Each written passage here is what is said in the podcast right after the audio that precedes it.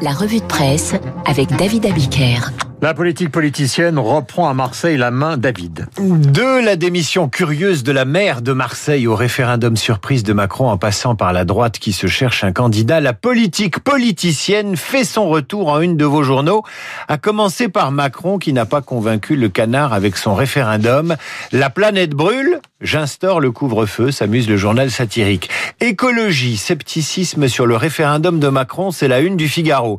Yves Tréhard évoque dans le Figaro toujours l'arbre du référendum qui cache une forêt d'intentions politiques.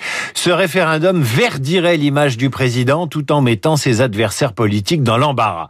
À condition que les Français y croient à ce référendum. Politique politicienne encore à Marseille avec la démission surprise de la maire, rebaptisée l'éphémère par Libération.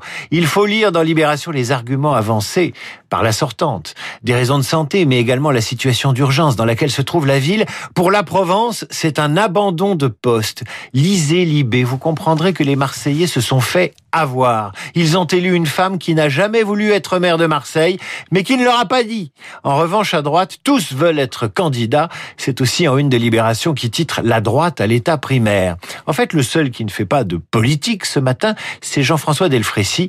Il faut tenir encore six mois face au virus, dit-il au lecteur du Parisien. Ce n'est pas agréable à entendre, surtout de la part du président du Conseil scientifique, ou à lire d'ailleurs, mais c'est probablement la vérité. Mensonge et coup tordu, c'est l'affaire Navalny qui refait surface. John Le Carré aurait sans doute adoré lire les journaux du jour qui reviennent sur cette affaire Navalny. Navalny, c'est cet opposant russe à Vladimir Poutine qui, le 20 août dernier, s'est trouvé mal en prenant l'avion qui l'emmenait de Omsk à Moscou. Il est sorti de l'hôpital allemand où il avait été transféré en soins intensifs et où des tests ont détecté dans son organisme des traces de neurotoxiques. Lisez Libération et le Figaro ce matin, le Figaro dans lequel Alexis Navalny déclare je sais qui a voulu me tuer, sais où ils habitent, je connais leur vrai nom, je connais leur alias et j'ai leur photo. Navalny s'exprime dans une vidéo diffusée hier sur Internet dans laquelle il pointe la responsabilité du FSB, les services secrets russes. Cette vidéo est venue confirmer les investigations des médias anglo-saxons sur huit hommes, tous agents du FSB, qui pendant trois ans, de 2017 à l'été dernier, auraient filé Navalny durant 37 de ses voyages. Il s'agit de militaires, de médecins, de spécialistes de substances chimiques, dont vous pourrez admirer la mine patibulaire dans Libération qui publie leurs photos. Je vous jure qu'on est dans un roman de John Le Carré. En trois ans, Navalny, mais également son épouse, auraient fait l'objet de trois tentatives d'empoisonnement à l'aide d'une substance appelée le Novichok. Mieux, les médias qui ont enquêté sur ces hommes ont pu prouver et trouver leurs traces facilement, souvent grâce à d'autres espions du FSB soudoyés pour de l'argent. C'est vous dire si c'est une passoire, mais c'est pas un problème en vérité en Russie. Pour quelques centaines d'euros, des agents russes ont donc livré les numéros de téléphone, les relevés téléphoniques permettant de confondre ceux qui ont suivi et tenté d'assassiner Navalny. Ces révélations surviennent à quelques jours de la conférence de presse annuelle de Vladimir Poutine, c'est jeudi prochain. Nul doute que le patron du Kremlin saura éluder les questions qui fâchent, comme l'emploi du poison par les agents du pouvoir quand il s'agit de neutraliser un opposant politique. Voilà, c'est un dossier absolument extraordinaire. Espionnage et vidéosurveillance en Chine. Big Brother est sur le grill. La population chinoise commence à se poser des questions sur le déploiement massif des caméras de vidéosurveillance dans leur pays. Sur les 20 villes les plus surveillées au monde, 18 sont chinoises, c'est un peu logique, nous explique les échos. Le pays comptait 360 millions de caméras espionnant sa population en 2018. Il pourrait en compter l'an prochain 560 millions. C'est ce qui a poussé un artiste à réaliser cette performance il y a quelques jours dans le centre de Pékin. Il s'appelle Deng Yufeng et il a mis deux heures pour traverser la rue Xingfu en évitant les caméras de surveillance. Deux heures à zigzaguer, à longer les murs. Il a même marché à reculons, fustigeant l'emprise des caméras sur l'espace public. Il trouvait drôle de faire sa performance dans une une rue qui s'appelle Xingfu, qui veut dire la rue du bonheur en chinois.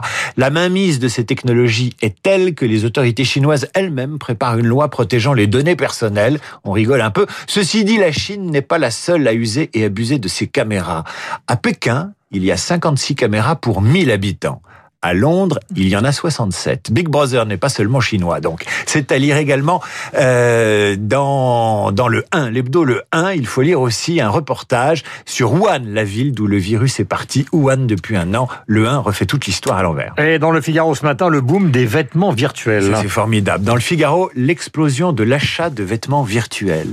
Plus les gens sont sur les réseaux sociaux, plus leur vie est sur les réseaux sociaux. Donc au lieu de s'acheter une doudoune à porter dans la rue quand il fait froid, ils achètent des fringues qui vont être portées dans leur vie numérique. Des vêtements qui n'existent pas. C'est un peu comme le conte, hein, le roi est nu.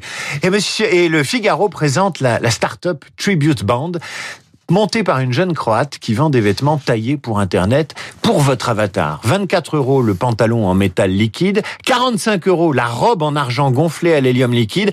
Les créateurs expliquent que les jeunes clients ne veulent plus polluer en achetant trop de mode, alors ils se font beaux en photo. Voilà ce que raconte l'un des créateurs de ces vêtements virtuels vendus contre de l'argent du vrai cette fois-ci. Vous pouvez aller contre toutes les lois de la physique, porter une jupe en nuage, un costume en flamme. C'est une nouvelle façon de s'exprimer. C'est le même plaisir sur Instagram que lorsque vous mettez votre plus bel habit dans la vraie vie. Alors sur la page d'à côté du Figaro, le journal vous explique comment les visioconférences et les réunions par écran interposé ont dopé la médecine esthétique et les injections de Botox. En clair, les gens qui travaillent, qui font des visioconférences se voient à l'écran, ils se trouvent moches. Résultat, une augmentation de 10% des actes de chirurgie esthétique. Moralité, dans un cas, on porte des vêtements qui n'existent pas, dans l'autre, on s'invente une gueule pour exister. Eh bien voilà, euh, vous retrouverez évidemment David tout à l'heure à 18h pour l'émission euh, de musique qu'il anime. Euh, grâce aux demandes qui sont les vôtres, tout à l'heure j'évoquais Arthur C. Clarke qui est né un 15 décembre, le co-auteur de 2001 Odyssée de l'espace. Vous savez que ce film exceptionnel de Stanley Kubrick a été accompagné par une musique exceptionnelle qui est de Richard Strauss. La voici.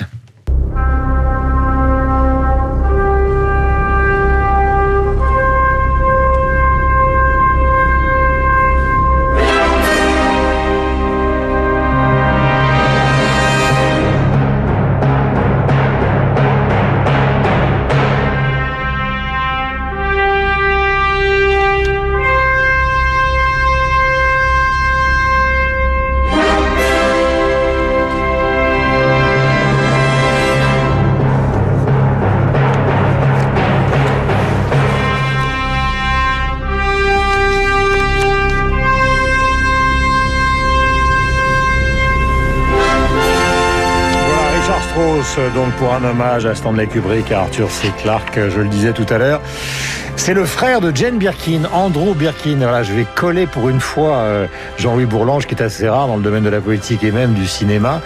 Euh, c'est lui qui a fait toutes les photos en extérieur pour le tournage du film au départ en Namibie, pour, une simple raison, c'est que euh, Stanley Kubrick détestait prendre l'avion, donc c'est le frère de Jane Birkin qui est allé prendre toutes ces photos. Et qui a restauré donc 2001 l'Odyssée de l'espace? Eh bien, c'est Christopher Nolan, qui a pris sur son temps et ses réalisations pour redonner à ce film le lustre de ce premier opéra spatial dans l'histoire du cinéma. Nous sommes avec Bourlange.